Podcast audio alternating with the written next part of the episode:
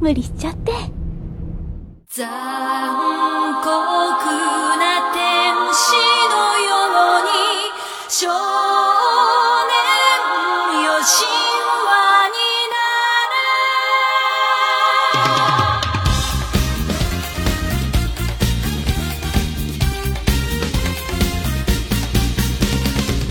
香党圣经同人叫做 retake。这个周结束之后，还有很多的香党觉得 retake 才是他们心中永远的结局。だけをただ見つめて微笑んでるあなた撒优那拉和撒优那拉是不一样的，一个 U 是有长音的，一个 U 是没有长音的。当定真寺跟所有的 Evangelion 说再见的时候，他用的是再也不见了，但是他跟其他人说再见的时候是还会再相见，为了能够再相见。在青春期之前的童年，就人类只是遵循祖先的设定，本能一样的像动物进化一样的在长大。但是在青春期的时期之后，人类变得更加敏感、冲动，关注自我。就是这一时刻，就是人类灵魂中最坏的和最好的彼此交锋的时刻。所以你能看到，无论是像蓝宝石之兵还是艾娃的时候，它都是有这种坏和好、生和死的这种双向的交锋嘛。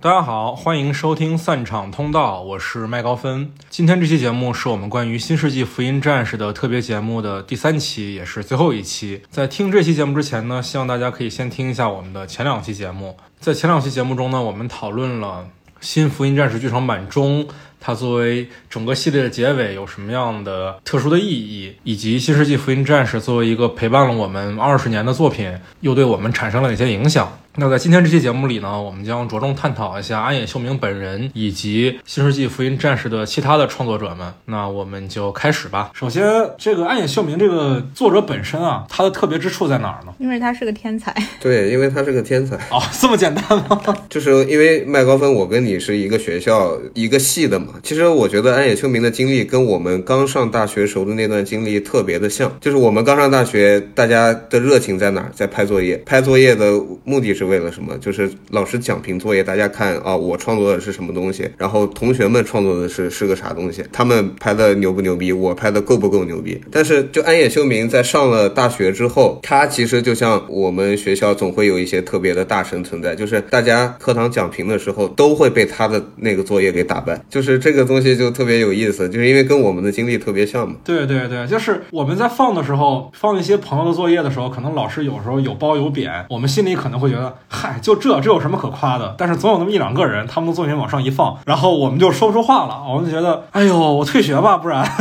就是超规格的存在。对对对对对对对，哎啊，我跟他一块儿上学，我配吗对，我们动画学院也有这样的人，他就是比同期的所有人都在更高的一个领域。对对对对对，我觉得你的感受可能比我们还要更强。对，因为我我做我毕设的时候，就是导演就是这样的人嘛，感触蛮深的。而且就是特别有意思的是，就是你像在我们学校，总会有那些外面忙着拍东西，然后也不交学费的人被开除。然后安野秀明也是这样的，他的成长其实还挺有意思的。就是拍作业这一部分呢，我觉得就不用多说了，大家直接看那个《青色火焰》的日剧，就还原的特别好，甚至他把他拍的作业都还原了。他因为他上学的时候特别擅长画的是爆破和机械嘛，那个剧里也有还原他画的那些爆破和机械。我觉得虽然不是真的，但是还原度也挺高的，就是那种震撼性和那种想象力。然后因为他特别擅长画爆破和机械嘛，所以他在大学的末期的时候，当年就是日本有个叫 SF 大会，就是日本科幻大会，然后他就做了一个开幕动画短片，然后这个东西让别人发现了他。对，那个那个短片非常厉害。对，就是这个短片是啥？就是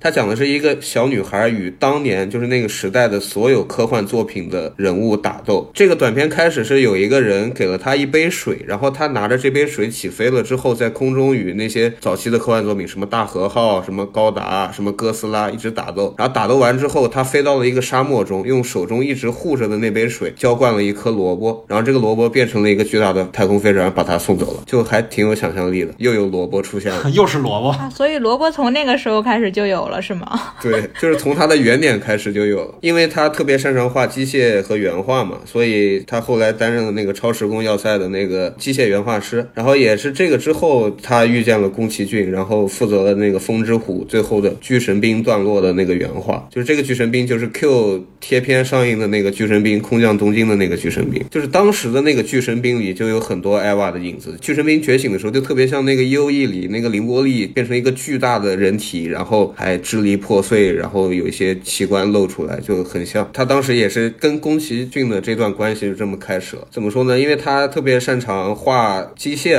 但是这个东西这个动作原画，它应该是特别耗时间的。然后他就是每天不回家，而且他是一直光脚的，不回家的时候他就睡在桌子底下，只露一双脚出来。然后宫崎骏就给他画了一个素描，称之为原始人的双脚。而且他那个时候因为不吃鱼和肉嘛，他是一个不太吃荤的人，他只吃零食。他觉得迅速的、快速的吃东西就是零食会比较快。然后他因为吃荤的人不洗澡很容易就身体会有味道嘛。但是当时吉卜力的人发现他他一个不吃荤的人身体都有味道了，然后就觉得这个事儿就严重了。然后呢，他因为不洗澡被吉卜力开除了。不是，就是他后来觉得，因为他不擅长画人嘛，《风之谷》最后那个巨神兵那段的人都是留的空白，然后宫崎骏给他画的，就是擦的屁股。然后他后来就觉得自己不太适合做一个原画师，想转型做监督。监督就是导演。对，所以宫崎骏还帮助他怎么样转型做一个导演。然后他离开了之后，就是我刚刚说的那个日本 S F 大会的那个短片，就是最早的 Gainax 的那帮人做的，就是他当时他们一个大学是一个小组的，然后后来他就成立了。Ganex，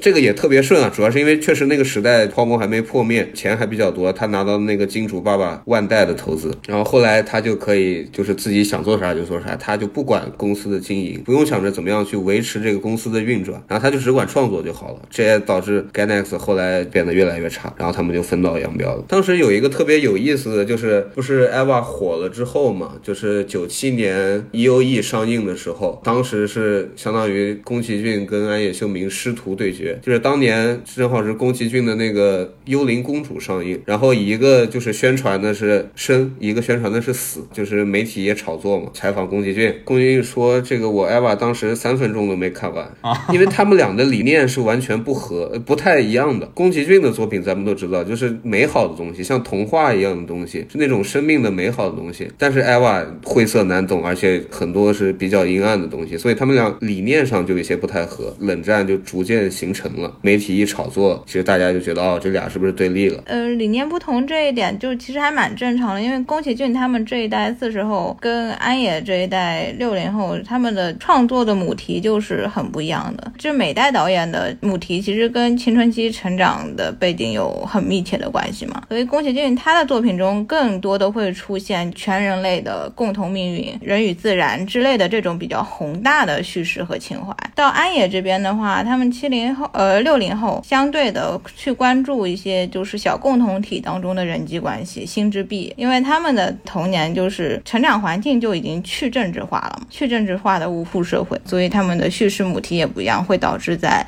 创作上会有一些矛盾。对，就是因为这段师徒的经历嘛，然后就是安野其实也特别崇拜宫崎骏，然后想要得到他的认可，但是宫崎骏是一个很严厉的人嘛，就是近几年那个宫崎骏和他儿子的那种很紧张的那个关系也可以。知道，所以就是也有一部分定元堂的原型来自于宫崎骏，而且这个原型比重还挺大的哦。哎，是长得是有点像哈，大胡子，难怪这个 在旧 TV 版里定元堂是一个没有任何正面元素的角色呢。这代表着安野秀明对于宫崎骏的不满是吗？呃，但其实也不是，就是很多这种对立啊、冷战，其实很多都是大家媒体揣测出来的嘛。但是其实他们俩的关系其实应该是挺好的。你像像那个 TV 版。完结的时候，宫崎骏给他打电话说让他好好休息一下，因为他那个时候被寄了那个恐吓信嘛，就是也有一段抑郁的时期。然后宫崎骏给他打电话让他休息一下。然后包括你像 Q 上映的时候，安野再次抑郁的时候，就是灵感枯竭，然后再次抑郁的时候，宫崎骏让他去做了起风了的那个男主的声优。而且他跟孟阳子结婚也是宫崎骏当一个证婚人。对对对，其实 U E 当年的市场结果还是。挺惨的，只有二十多亿。但是宫崎骏的那个《幽灵公主》的票房是一百九十三亿，就是比现在的新剧场版的好几部，四部加起来可能才差不多。中的到现在的票房好像也只有一百零二亿吧，所以这个号召力还是就是你这个题材的区别，确实对市场的号召力是完全不一样的。嗯，它其实虽然说中的这个片子，它跟 U V 比起来，确实作者性少了一些，但是它的整个福音战士剧场版的主题还是非常具有作者性的，不然他也不会这么挑观众。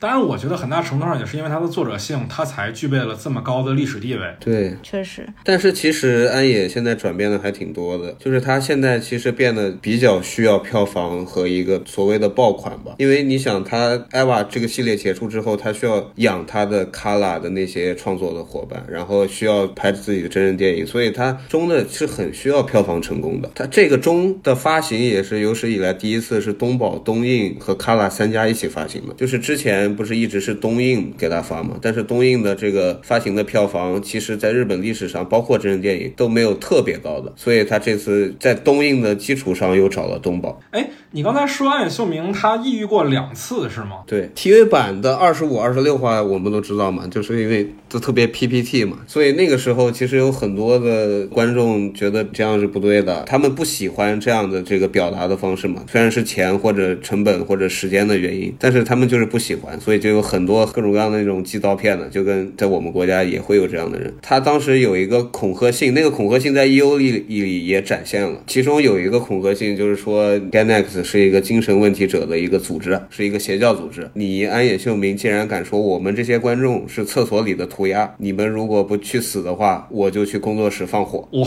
靠！对哎什么时代都不缺这些观众。是啊，是啊，是啊！你想到前两年真有在金阿尼那儿放火的人，是真的挺夸张的。对，当时还有已经去那个 Ganex 门口喷漆的，就喷红漆，什么死定真寺是强奸犯啥的。其实那些他就是安野秀明所谓冒犯的那些人，就是说他们是厕所里的涂鸦，其实就是当年安野秀明形容键盘侠的，就说那些人使用网络通信，但只缩在自己的房间里，却有一种全世界无处不在的感觉，然后好像自己无所不知一样，这种良好的自我感觉变成了陷阱，然后他们没有办法面对这种信息的价值，你的价值观被麻痹了，然后这种话在网络里就像厕所里的涂鸦一样。其实我觉得安野他就是经历过这些以后，他其实很明白一个道理，就是说做一个作品就像是厨子做完一碗菜，然后你端出去，那个吃饭的人的反应其实就不是特别重要了，他已经把该做的做了。他还是挺在意的。我觉得他要不在意，他就不会抑郁了。对呀、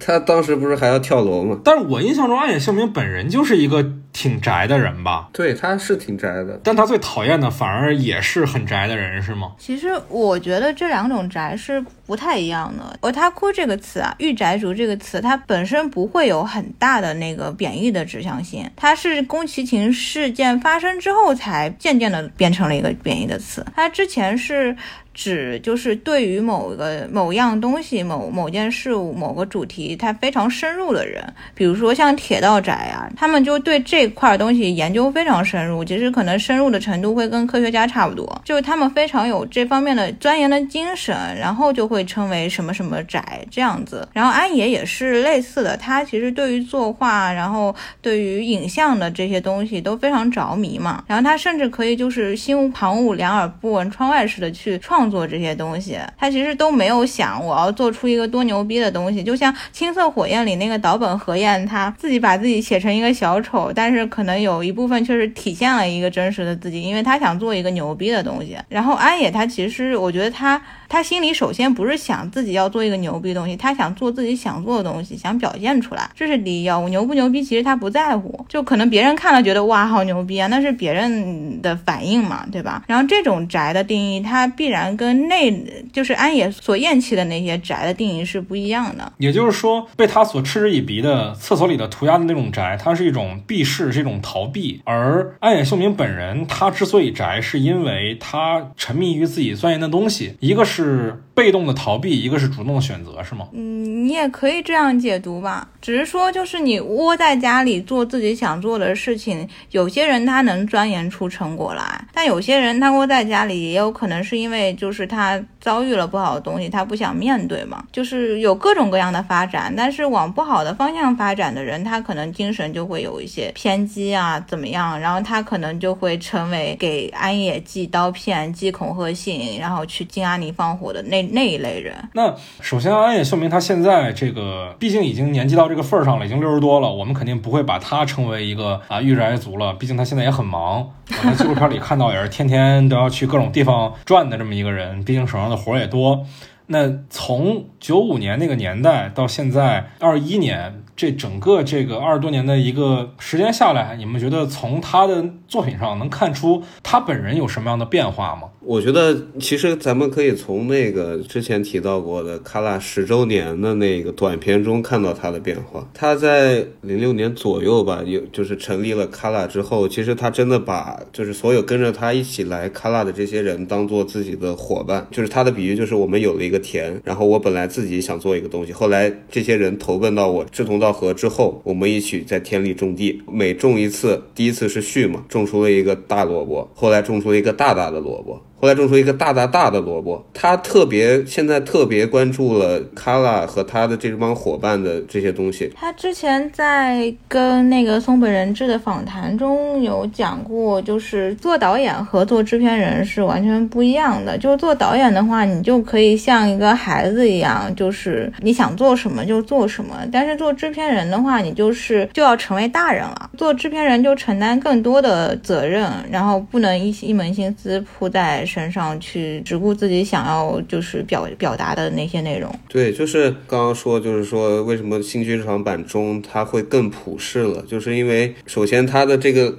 理念发生了变化，其次就是他希望普世之后能有更多的这种市场带来的一些好的。东西能够让他反哺给他，他继续做自己想做的东西，和他的这些伙伴们继续想做自己想做的东西。就像你像国内很多的导演，他要拍几部商业片，他才能拍一部自己想拍的这种有表达的电影一样的。那也就是说，是不是他从一个孩子成长为了一个大哥，是这么理解吗？我觉得可以这么理解。在 Gainax 的时候，所有人都把他当孩子，由着他做，想做什么做什么。然后到了 Kala 的时候，他需要自己去照顾很多人，去带着兄弟们往上进。所以他就成了大哥。其实我觉得他在 Gainax 做 EVA TV 的时期后期的时候，其实已经开始做这个角色转变了。因为他自己讲到，他做后期的时候，慢慢的去就是转转变成制片人这个职位，然后去统筹之后整个片子，然后那个时候就已经在成长了。啊。好，那我们说完他的这个变化之后，安野秀明在这个他所创作生命的这几十年里啊，我们不仅看到说《EVA》这个系列，还有他之前更早的时候做的像《蓝宝石之谜》，包括他除了《EVA》以外做的真人电影，像《新哥斯拉》以及之后的《新奥特曼》和《假面骑士》这一些，我们能看到哪些他的一以贯之的表达呢？他的起点到现在一直坚持的东西呢？电线杆儿，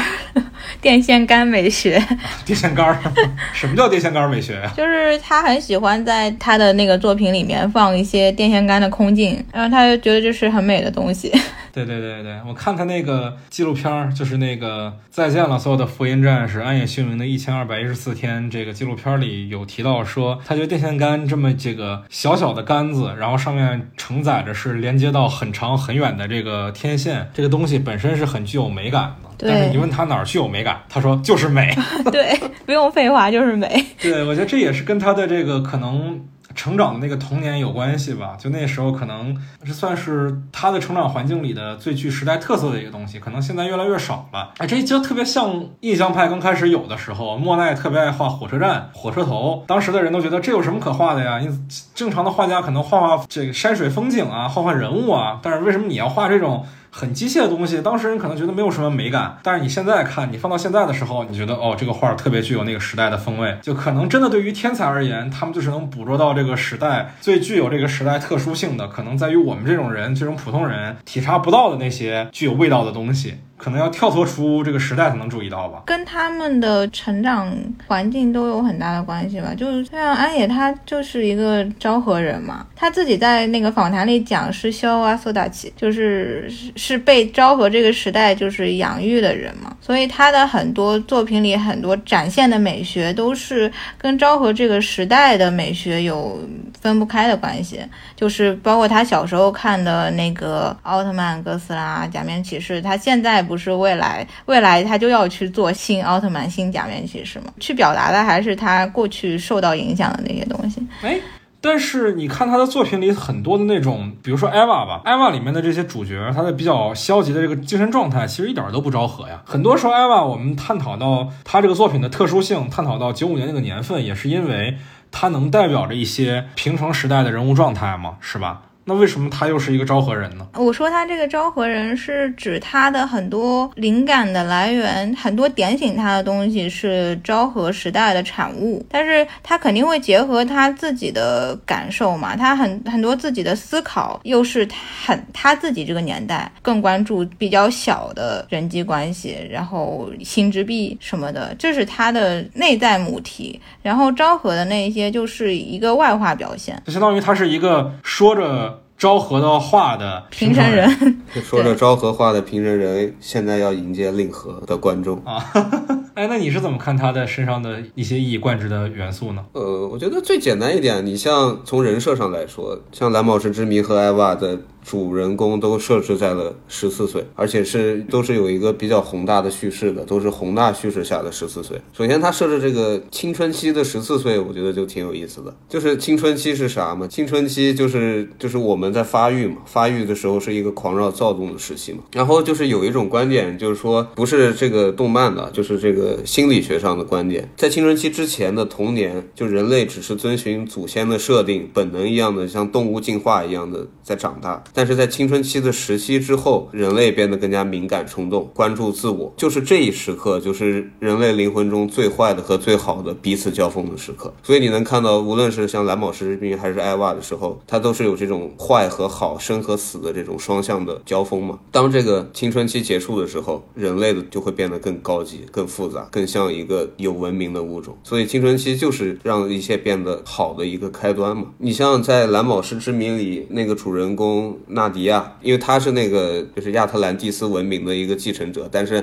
亚特兰蒂斯文明要毁灭全人类，所以他要做出一个选择。他手上有的那个蓝宝石是那个文明那个力量的钥匙。然后你像艾娃的定真寺，就是他掌握了这个成为神的这个艾娃，就是他们都要在此做出选择，而且他们的这个生活，就是你在剧中的生活是非常日常的。就比如说艾娃老 TV 版里有一集，就是我觉得特别好，就是第九话，那一话的名字叫《瞬间新的重叠》，就是讲那个音乐天使，然后音乐天使会分裂成两个天使，所以一定要明日香和。定真寺同时击败他才行，就他们的动作同步要特别高。那一集有非常多的这种生活化的场景，就他们一直在按跳舞机，他们的同学梅里、凌波丽、什么林媛，然后他们都在那边一边笑一边看，然后喝着茶看他们就是手脚不协调。然后这个时候凌波丽上去试了一下，发现完全协调，然后所有人都傻了，明日香也傻了。就那个我觉得特别有意思，就是为什么我也喜欢比较喜欢新剧场版的原因，就是因为在中里它有很多这个生活化的。场景会再现了，这个东西是你在接受了这个设定，这些主人公的设定之后，能看到他们有意思的一面。他就不要一直在打斗，一直在说那些宿命的东西，就是生活化的场景，看起来会很放松的。而且尤其是你喜欢这个人物的话，实际上很真实的，很像真实生活中所发生的那些，会真的更容易打动到人，比比起那些打打杀杀。对对对对对，你想，比如说让我想起《艾娃》里面比较有。印象深刻的画面啊，除了打斗那些特别炫的地方以外，可能印象最深的就是梅里喝啤酒的画面。嗯，对，那个尤其配上那个音乐，特别轻快的那个音乐。是吧？那让人印象特别深。是的，一口喝掉一大瓶啤酒，然后说啊，人生果然就是要这样。那个时候我就很好奇，那个 Abyss 有多好喝，就那个啤酒。对，惠比寿。后来我去日本，真的喝到了，就是觉得其实也没有多好喝，但是就是当时看到那个画面里梅梅里就是喝完以后那个很满足的叹气，就是会非常想让人去知道那个酒有多好喝，所以我就觉得那个场景的演出非常的成功。还有一。话我记得就是第二话，就是那个真嗣被梅里带去看那个城市夕阳。第三新东京是那个战斗形态转变，然后夕阳下那个城市在动。虽然那个新剧场版里也有一场啊，但是我觉得那个味儿有点不对。在老老的 TV 版里，真嗣当时说了一句话，就说这个是一个好孤独的城市。然后真嗣就跟梅里去他家住了，就两个人开始了这个屋檐下的生活，还挺有味道的。这点其实我觉得也挺有意思的啊。我自己在观察暗野秀明的这种创作的一观观这个东西的时候，我首先第一点能看到的是一种科技悲观主义。就你提到的《蓝宝石之谜》里的亚特兰蒂斯文明想要毁灭全人类是一点，包括《艾娃》里面的人类补完计划，它其实也是要全人类一块儿，不说去死吧，这个超度全人类嘛，是吧？那最终的目的是这个，是吧？我没理解错吧？可以这么说，我觉得他这就是建立一个人跟人就完全没有隔阂的一个，就是一个美好的世界。就给你打成橙汁儿嘛，那不就是超度全人类吗？行 行行，是是是，你说什么就是。包括说，你看那个新哥斯拉里面，哥斯拉本身它也是核能的产物嘛，当然这是。老的设定就是这样的，但你其实你看到他的这些作品本身，它背后都是一个很强烈的科技悲观主义。当然，科技悲观主义本身是他成长那个年代的很多创作者都会有的一个共性吧。你包括阿基拉，包括宫壳，其实都是这样的。但是你看暗野秀明本身，它相比于宫壳或者阿基拉和其他那个时代的作者，包括渡边新一郎的《星际牛仔》，他那些这些相比于同类的这些科幻作品而言，暗野秀明他更有一点个人英雄主义的味道。你像。星际牛仔也好，阿基拉也好，宫壳也好，你都觉得这些人改变不了什么。那个时代很未来，很炫，但那个时代很垃圾。它是一个很悲观的视角，它就悲观到底了。但暗野秀明他的悲观底下还带着一些一丝个人英雄主义的希望。你除了艾娃以外，你看。新哥斯拉，它一直是一个政治讽刺剧嘛，但是到了故事的最后，是主角他想了一个办法，他顶着所有的政治的压力，他让新干线带着那些冷却剂封印了哥斯拉，特别个人英雄主义。那为什么他会有这样的个人英雄主义的因素在呢？其实《蓝宝石之谜》里那个反派说的一句台词就特别能说明这个问题。那个反派叫石像鬼，石像鬼说的一句话，就是说人类是一种不能信赖的缺陷品，就是人类只会。不断的挑起愚昧的战争，最后导致整个星球毁灭。这样的生物是没有未来的，就是我们就是要将愚蠢的人类带往正途的。石像鬼这儿放在艾娃里也可以是那个 Zelle，其实很像，就是他们一直在计划一个非常宏大的理论，把人类比如说带到一个更好的东西，或者把整个物种带到一个更好的东西，但是又会陷入到一种悖论中，就是它是有一种宿命感的，就是你能看得清。你的缺陷在哪？但你可能够不着它。就是你如果想要突破自己的缺陷的话，反而会被自己作茧自缚。我一直在想这个东西怎么表达。然后我前段时间看了哈耶克的一段话，我觉得概括这个特别特别准。就是说，如果从长远考虑，我们是自己命运的创作者；那么从短期来看，我们就是自己所创造的观念的俘虏。你虽然能看清你自己的宿命在哪里，但是你可能永远都突破不了它。就是或者说，安野秀明作品里。你从一个成年人的观念突破不了他的话，所以他选择了用一个青少年。艾娃里他们在对爱是有一种就是很不懂什么是爱，但是又想要勇敢去爱。其实，在那个蓝宝石之谜里也是一样的，他选择的就是用十四岁青春期的人类的这种对爱的理解，然后那种勇气就来突破它。也就是说，在你看来，暗野秀明毫无疑问是一个悲观的人。因为他的作品中常见的表达是人类是具有缺陷的，然后这个缺陷是不可突破的，但同时他又是一个理想主义的人，坚持认为说，即使我们突破不了，我们仍然是有希望的。对，我觉得他还是觉得是有希望的。我觉得个人英雄主义这一点儿。你刚刚不是讲在新哥斯拉里面，就最后好像又沦为了个人英雄主义的表达，对吧？其实我我觉得吧，因为你们刚刚讨论，其实我觉得是从观众的角度去剖析作品为什么是这样的一个主义，对吧？我会尝试从创作者的角度去考虑他为什么展现出来好像是一个个人英雄主义，但实际上创作者在创作的时候，他可能。不会去想这么多，他可能也不会想着自己的母题里面有个人英雄主义这么一个东西，可能更多的是为了在有限的时间内将故事讲清楚，为了更好的收束故事的情节，呃，就会稳定一个阐述故事的视角，通过他这一个人去阐述这个故事，那就必然比你多线叙事要更容易一些，所以他最后收束到那个。新哥斯拉的男主角他的行动，所以看起来像是个人英雄主义，实实际上是为了在有限的时间内将故事讲清楚。你说这点我认可啊，就是他选择了一个单人的视角这个方式，但他本身做的是一个政治讽刺剧。其实我觉得这个片子倒不是特别的单一视角啊，因为里面有非常多的戏其实是没有主角的，主角是不在的，更多的其实还是。他自己对于，比如说日本的官僚主义的一种不满，然后集中体现在了哥斯拉这样一部看似是怪兽片、一个类型片的框架里，但其实很多是夹带私货的，是一种个人表达为主的。包括说日本对于大国政治的恐惧和焦虑，其实这些东西，嗯比如说里面这个主演内丰那个角色，就在面对哥斯拉的不知道该怎么办、绝望了的时候，他就说日本政府其实已经放弃了，准备拿日本未来几十年的经济发展为代价去跟美国交换军事援助来对抗哥斯拉。那最终主角不愿意接受这样的命运，就我很难理解成是一种更高效率的表达方式啊，因为我觉得更高效率的表达方式，汉野秀明不会选择用新干线载满了冷却剂去冻住哥斯拉这样一个。我觉得这个方式实在是太中二了，我觉得一可定是你你不也觉得这个方式非常日本吗？这可能就是一个最适合的表达方式。对对对，真的特别日本，就是把所有的他们的民族骄傲都变成一种武器。你不管是战舰也好，还是列车也好，只要是他们引以为傲的东西，都可以变成武器。然后这个武器并且还奏效了，还产生效果了，跟神风敢死队一样。哇，这实在是太中二了。你你要说它是一种。功能化的表达我是不认可的，我觉得这一定是导演夹带私货的东西，是他对新干线的执迷，他身上日本人的属性高过了他作为一个电影导演的属性，他才会去选择这么做。其实是一种很任性的做法。但是它首先还是一个特摄片嘛，就必然会有这种比较特摄的表达。嗯，对，它是一个包装成特摄片的特效片嘛。不，它是一个包装成特摄片的，嗯，政治讽刺剧。它其实高度还是很高的，很多人就看了《新哥斯拉》，会有一种就是抱着看特摄特效去，结果发现中间有很长串的那个政治讽刺的戏码文戏，让大家看着昏昏欲睡。但实际上就是能感觉到安野秀明他非常有想法，他的高度就已经拔得很高了。对对对对对，我是非常喜欢这个片子的。我当时跟海若一块在在香港看的嘛，因为我们两个其实不算是特摄迷，就是可能海若小时候看奥特曼看的挺多的，他会有情怀，我是完全没有的。我小时候不看奥特曼的，所以我在看到那个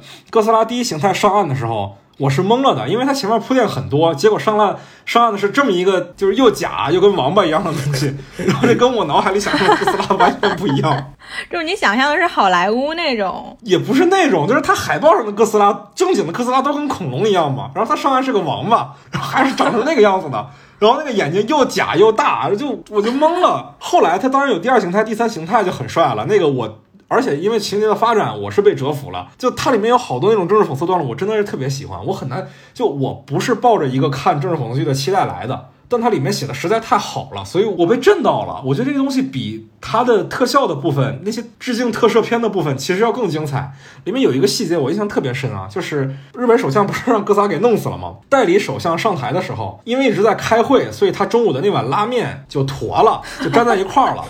所以当开完会的时候，他拿筷子搅了两下那个拉面，然后他说了一句。啊，当首相好辛苦啊！我就惊了，哇，这写的太好了，这个细节让我印象尤其深刻。你知道后来出了国际版的资源之后，就有资源之后，那个国内可以看正版之后，我在爱奇艺还是在哪儿啊？我又看了一遍，但是国际版把这段给删了，可能是因为大家想看都是怪兽的段落，所以删了很多政治讽刺的段落。太可惜了，那才是精华呀！对呀、对呀、对呀、对呀、新哥斯拉最好的地方就是这些呀、就太可惜了。就是如果大家要看这部新哥斯拉的话，一定要去看原版，不要去看国际版。国际版真的删了很多有趣的地方。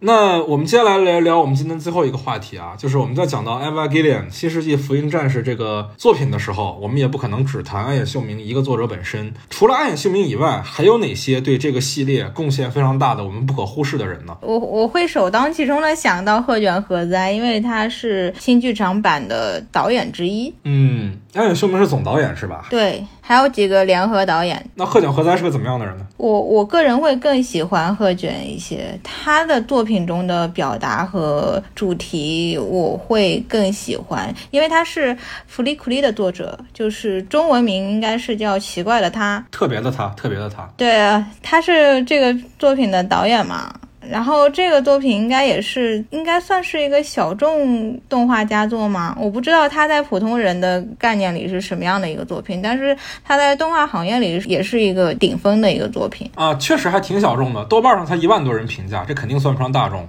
它是一个啊两千年的作品，但到现在为止，豆瓣上都才一万多人评价，肯定还是比较小众的。这个作品描述就是青春期少年的一些呃心理活动，外化的表现非常的精彩。它不是单纯的就是很现实的那种文戏，它是通过很多一些动画里才会有的夸张表达，然后又做的非常画面上面处理的非常优秀。就我我估计很多朋友们可能听到说这种青春期的表达，可能脑子里脑补的都是那种偶像剧的段落啊，但是《弗利克利》这个作品完全不是，真的，我也是非常私心的想给大家推荐一下这部作品。就是如果大家是 EV 的粉丝，是福音战士的粉丝的话，这部作品真的一定要看一看。而且我觉得这里面其实包包含了很多这个鹤卷鹤哉对于暗夜秀明的吐槽。就这两个作品是有很强的内在的关联性的。首先，他们的设定真的很像，就是主角都是一个有点害羞的十四岁的男孩，在某一天突然遇到了一个美丽的并且很热情的大姐，这个大姐也非常的不着调，就跟 Eva 的开头真嗣遇见美里是一样的。在《弗利库林》里面，这个主角在遇见大姐姐的时候，头上被撞了一个包。后来这个城市就开始遭到了外星人的入侵，他又从自己头上的包里面拔出了一把电吉他，然后再用这把电吉他像棒球棒一样，一个全垒打把外星人打回去。哇，听到这儿，我觉得已经很多人很想看了，是不是？就很飞，它一切都很飞，不管是剧情还是画面表达，非常的飞，非常的飞。就是你很难想象一个讲青春期少年的心理活动的一个动画片，它可以给你带来那么大的视觉奇观。对对对对对，这是一个非常非常棒的、非常非常炫的，而且即使放到今天二十年后，它也依然非常好看的一个作品。对，我自己是去年疫情期间才看的嘛，但是说真的，我很难相信这是一部二十年前的作品，太震撼了，就太帅了，太酷了。对，放到现在，它依旧会被行业里面很多人就是在做作品的时候拿出来参考。啊，鹤卷和哉，我还想再讲一下，他呃在动画人展览会里面有一部 MV 短片叫《I Can Friday by Day》，是讲一个青春期少女暗恋的那种心情，然后也非常可爱。总之就是它就是描摹这些细微的情愫，就是非常擅长。然后另外它还有一部从动画人展览会脱胎而来的一部，算是 OVA 作品嘛。叫《龙的牙医》这部作品也是卡拉出品的，这部作品也很推荐大家去看一下。啊，我有印象，在那个纪录片，就是爱野秀明的一千二百一十四天里面，经常在那个他们办公室能看到龙的牙医的海报。嗯，就卡拉十周年的时候，就龙的牙医也占了比较大的一个板块。嗯，我再补充一点，就是 Ganex 跟后面的卡拉这些行业里的大佬们之间的关系吧。嗯，Ganex 是被称为宅社嘛，然后是在动画行业里面，当年是一个非常有名的动画公司，当年做了 EVA，更早有《王力宇宙军》这个片子是在日本动画界是非常有举足轻重地位的片子，然后。后面还有就是你们刚刚聊的《蓝宝石之谜》，然后《飞跃巅峰》都是一些脍炙人口的片子。然后再后来，他们内部产生了一些就创作方面的意见相左嘛，所以分成了两拨人。然后一波就是以呃安野秀明为首的，然后出去成立了 Kala，，然后继续做新剧场版《EVA》新剧场版。然后另一波人是以大冢雅彦、吉成耀和金石阳之组成的三人组，然后他们去成立了托利嘎，也就是现在的班机社。然后班机社，哦我相信很多了解动画的朋友们也是非常喜欢的。Trigger 是吧？对对对。日语发音 Toliga 是吗？学到了。就是习惯了，就是因为日本人都喊托利嘎，所以就习惯喊托利嘎了。就近几年比较火的爆款动画、电影和 TV 作品，他们都有产出。呃，前几年的有那个《斩服少女》，然后后面有《小魔女学院》。这两年比较火的是《普罗米亚》，就在国内也上映了。啊，就我不知道普罗米亚它是不是在国内确实也挺火的。呃，普罗米亚去年疫情期间因为刚出资源嘛，所以相当的火。然后我也是去年疫情期间看的，当时我还是在电视上看的嘛，小屏幕嘛，但还是非常非常的让我震撼。就我为什么对中这部剧场版意见这么大，就是他没让你燃起来。对，因为 EVA 这个系列本身它是这个日本的，我们都公认的机甲系的巅峰了。就哪怕是到当代来讲，它也应该是巅峰，它应该是个行业标杆。但是我前两天刚看完中之后，我就觉得去年的普罗米亚，它在动作戏的设计上完全可以吊锤这部 EVA 的中。那我对于我来讲是很难接受的呀，因为班机社他是比比安野秀明的创作年代要晚很多的人，这一批人都已经到这个程度了，然后暗影秀明做的还不如他们，这在我心里是是落差很大的。金石阳之、吉山耀他们是因为是七零后嘛，他们如果你要说导演的话，那是跟新海诚是一波的，就七零后的导演。那确实会比安野秀明晚一些，但是金世阳之他的个人风格一直很明显。就是我看普罗米亚没有那么多感觉，是因为我甚至我我是在日本看的嘛，我甚至在剧院里睡着了，因为我那天很累。我、天哪，我我现在在看那个金世阳之，就是普罗米亚导演的这个作品，我发现直到 Q 的时候，他都还是安野秀明的原画师。他很早的时候就有他的个人的剧场版动画，有两部我非常喜欢的，一个叫《Dead Leaves》落叶，另外一个叫《Red》红线，这两部都是蛮早，我印象里蛮早的，画风可能也会比较就是复古一些。他的那个演出手法和他的调性其实跟普罗米亚是一样的，就是甚至我觉得他做的比普罗米亚要好。所以你从一个金石杨枝的老粉丝来看，我甚至我我会觉得就普罗米亚让我睡着，因为他过了这么多年，他还是在讲一样的叙事，然后讲的还不如之前精彩，那我我就睡着了嘛。但如果是第一次看金世阳之的作品的人，你肯定爆炸，你绝对喜欢，你你肯定上头，是，没有人会不喜欢。确实，而且我发现他甚至还是混沌武士的分镜，我的天！其实他们这个动画行业里很多的导演都是呃身兼数职的，就像安野他也去做原画嘛，然后鹤卷他在做呃新剧场版导演的同时，他也在做很多 TV 动画的原画呀、演出呀，他们都是做自己能做的事情，不一定是固定在某一个职位上的。另外讲一下通口真嗣这个人吧，就是因为他的名字跟定真寺是一样的名字嘛，就是定真寺的名字是来源于他，是吧？他应该是，就是他比较有名的就是特摄，应该现在在日本就是说特摄，嗯如果说他第二，就没有人敢称第一的这种程度吧。嗯，进击的巨人真人版是他是他导演的吧？就是提到他的作品的时候，会提到这个 对非常丢人的《进击的巨人》真人版，是吧？那豆瓣儿两部加在一块儿不到十分的这个作品，对，因为把《进击的巨人》这样一部作品拍成这个样子，他已经上了很多豆瓣网友的暗杀名单。对，但其实他是一个，这个小松鼠也说了嘛，他是一个非常厉害的，在日本当代这个特摄界非常有名的一个一个人啊。其实他很早也就已经有自己的作品了，比如说《日本沉默》，那是一部零六年的片子，可能很多我们的听众朋友小时候在家片有约上都看过，那是一个日本的这样一个灾难题材的片子。也是当年集了很大程度的日本的这种电影工业才完成的一部作品。还有那个我们刚才有提到的 EVA 的这个新剧场版里面的 Q 所绑定的一开始的那个啊，Q 前面的巨神兵，对对对，巨神兵出现在东京这部短片也是他所拍摄的。他跟安野秀明的关系非常好啊。之后的那个，呃，一直我们以为是安野秀明作品的那个新奥特曼，其实安野秀明挂的是企划和编剧的名，真正的导演就是通口真司。然后之前的这个安野秀明的新哥斯拉，他也是编剧，两个人基本上很多时候是搭伴儿出现的。哎，对，那个松鼠老师，你知道米山舞吗？知道呀，米山舞很火，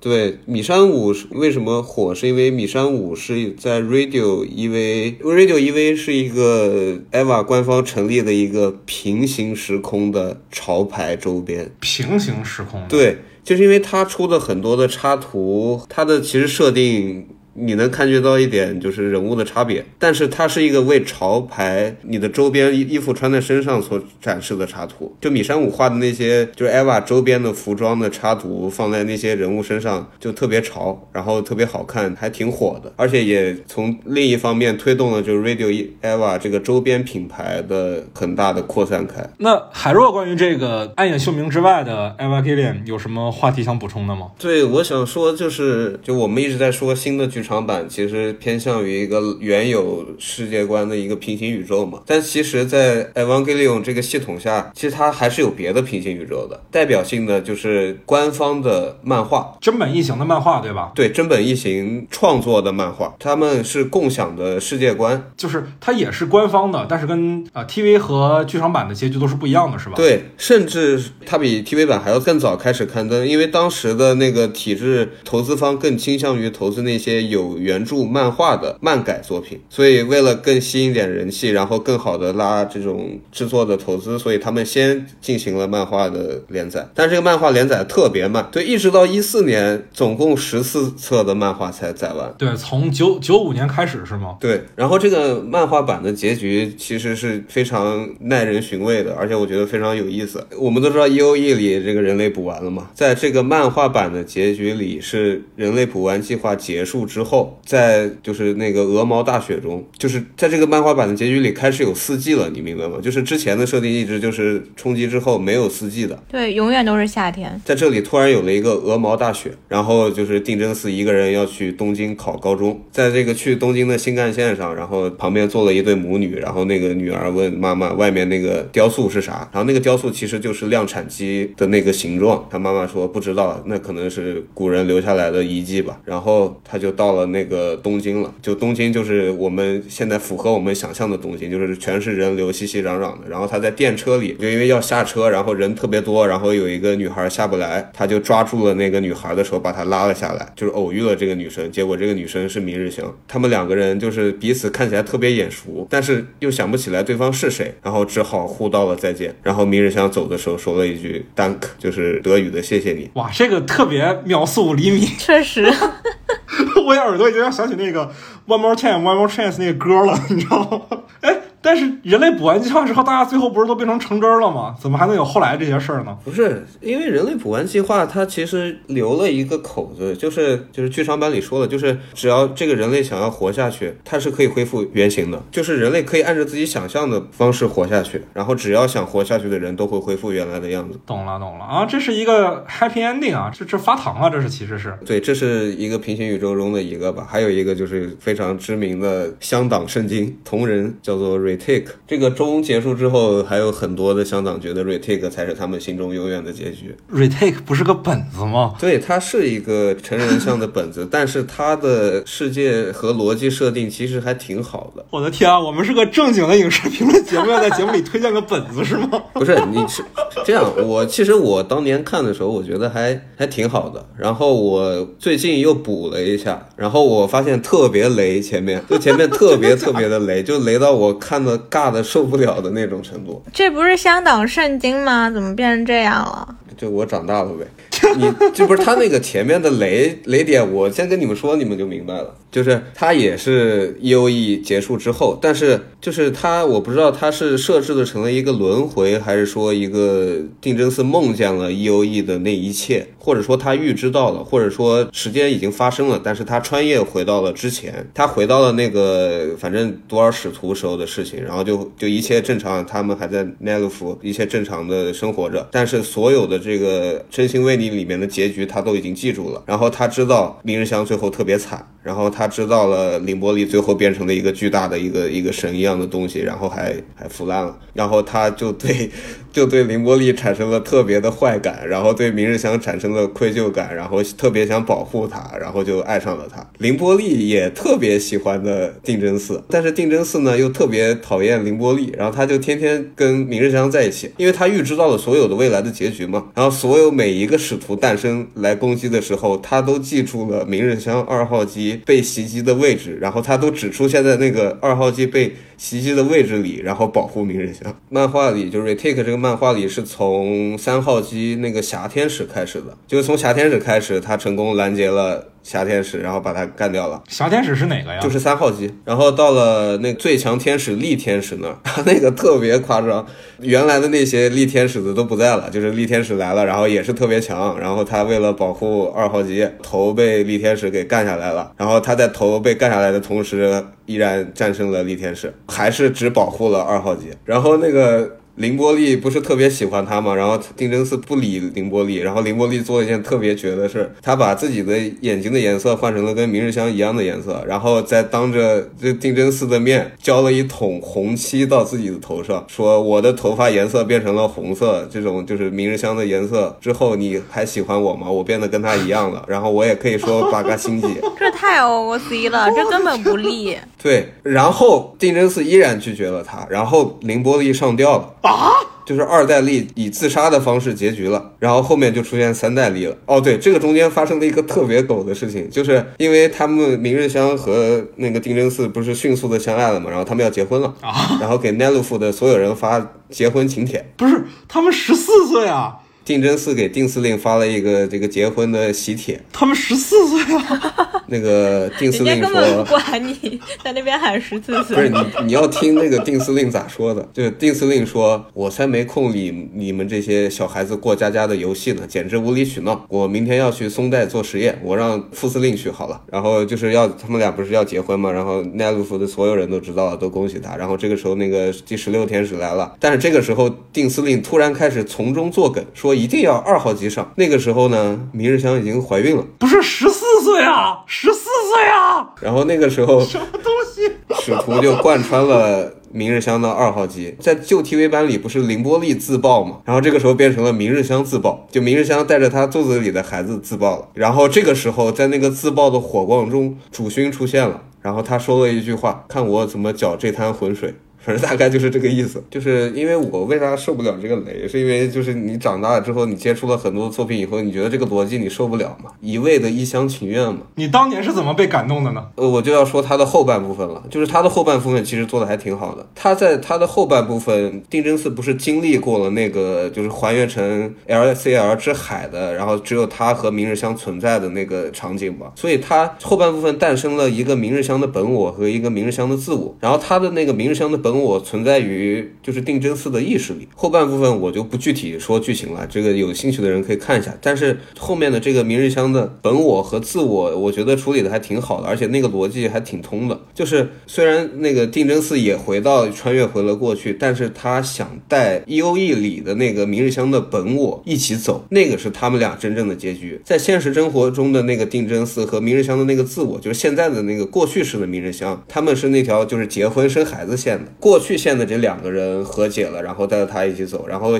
现在线的这两个人就是要继续克服对方就是不存在之后，记忆忘却之后带来的是什么？就是感情的冷却嘛，就是没有那么多冲动的感情了。他们两个要克服这个障碍，继续走下去。就结局我就不说了，结局还挺好的，就是结局是一个非常 happy 的 ending。哎，特别时空恋旅人，我的天！对，就是后半部分你坚持看完了以后，你觉得那个逻辑还可以，那个设定，就是前半段实在有点太一厢情愿了。对，我我记得我们这个录制前开会的时候，就是最早海若提了一句说 retake 才是这个 Evangelion 完美的结局。然后我说你有你那儿有资源吗？我想看一看，我是真的想看一看结局啊，不是想看本子。然后他说啊，那是很早之前的了，他要找一找。结果等他找出来，他看完一遍之后，他说这是什么东西啊？而且我听这个也太离谱了，不是什么十四岁结婚生孩子，这都行了吗？这是人干的事儿吗？而且他的那个前半段其实是和情欲绑在一起的，就有非常多的动作戏。啊，本子嘛，但是后面开始说表达之后就没有那么多动作戏了，就你能感觉他不是为了 H 而 H。好的，好的，好的，好的啊！我还以为你这是纯吐槽向的，没想到最后还是带了一波货。那行，这个想看这个本子的朋友啊，不行，这不能，这这不好打广告了，这打广告怎么讲？散播淫秽色情了是吗？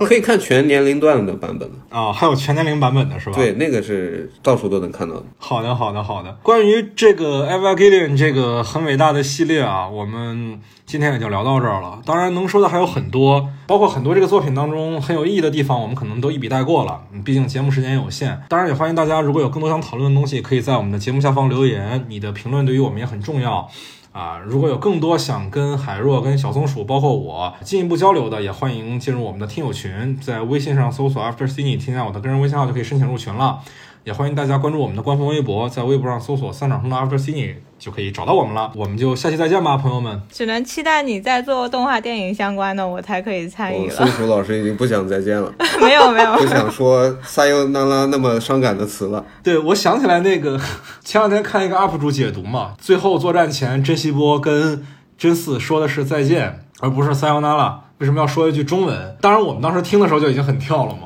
但是有 UP 主解读说，日语里的 “sayonara” 就是告别，就没有说像中文里期待再见的这个意思在。对的，是的，可是毕竟结局是真希波和真嗣在一起了，所以他用的是中文的再见，是为了表达一个更深层次的含义，而不仅仅是秀一句外语而已。是的，是的，是这样的。在那个中上映之后，他有一些杂志的版面给他嘛，然后有一个很大的宣传语说“撒尤那拉”是为了再相见的魔法。其实那个“撒尤那拉”和“撒尤那拉”是不一样的，一个 “u” 是有长音的，一个 “u” 是没有长音的。当定真寺跟所有的 Evangelion 说再见的时候，他用的是再也不见了，但是他跟其他人说再见的时候是还会再相见，为了能够再相见。对，因为那个纪录片里，我看中的时候没有哭，但是我看到就是最后那个旭方惠美在录 ADR，就是录录这一段的时候背台词的时候那句 “Sayonara s p e d e n o Evangelion”，我还哭了来着。